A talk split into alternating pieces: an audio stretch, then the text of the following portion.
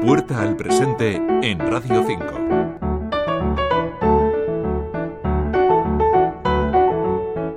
Todos hemos escuchado noticias como esta. Hemos escuchado a Ali Fields, que se fue, se fue del pueblo a la ciudad para comenzar su carrera en la música. Esto que oyen es Nuña Aldea, la canción que abre y da título al primer EP de Katusha. Katusha, buenas tardes y gracias por acompañarnos hoy en El Ojo Crítico. Hola Rubén, muchísimas gracias. Sin embargo, ¿de dónde viene el underground en España? Cuando aparece el cassette, el cassette te ofrece una, una forma de escuchar música que además con el tiempo va a asegurar también que puedes transportarlo con mucha más facilidad que aquellos pickups eh, del tocadiscos. Héctor Fouce, profesor de la Universidad Complutense de Madrid.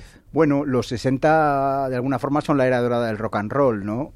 Pero es también, digamos, aparece la juventud como, como un grupo social con entidad propia, que hasta ese momento no lo tenía, aparece con los, casi a finales de los 50 con el rock and roll, luego en los 60 se consolida, ¿no? Ser joven es algo absolutamente diferente que, que, ser un adulto en ciernes como era antes. Es aquí donde abrimos esta puerta al presente.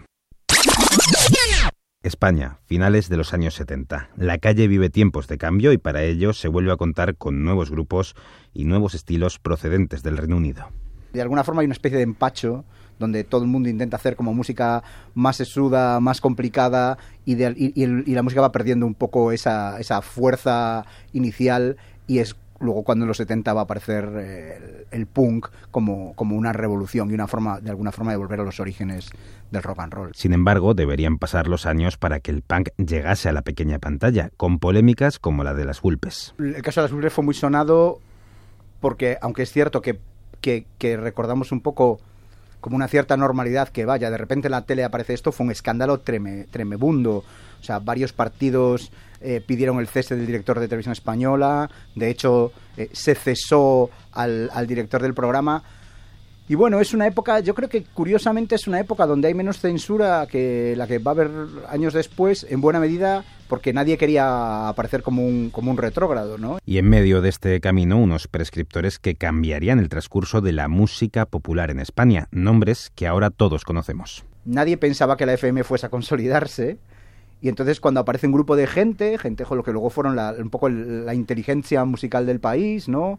Los Ordovás, los Diego Manrique, la gente que venía en buena medida de Onda 2, eh, y que les empiezan a hacer hueco para poner la música que ellos tenían, y eran, la, eran gente que estaba muy enterada y gente que estaba muy conectada con la propia gente de la calle. ¿no? Y música que desde un punto de vista técnico no era lo mejor, pero muestra la España de ese momento pero era muy fresco, era joven, era innovador, era rompedor, respondía muy bien al espíritu de los tiempos y eh, respondía también al momento donde esta cosa de los derechos de autor y tal, nadie les hacía mucho caso todavía, faltaría unos años para que SGAE se profesionalice y se consolide.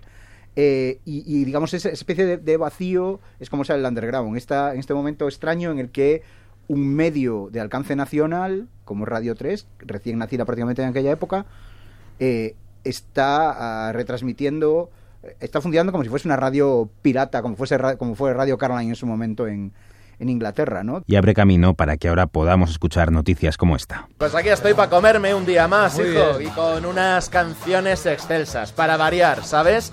Eh, porque yo tengo una teoría más que confirmada. Si una canción es buena de origen, va a sonar muy bien sea trasladada al género que sea. Es decir, que una balada de repente la llevas al heavy metal, que tanto te gusta a ti, Sierra, por ejemplo, y vas a seguir sonando de maravilla. Te llevas una copla a la exótica y vas a seguir sonando de maravilla. Si una canción es buena, suena muy bien.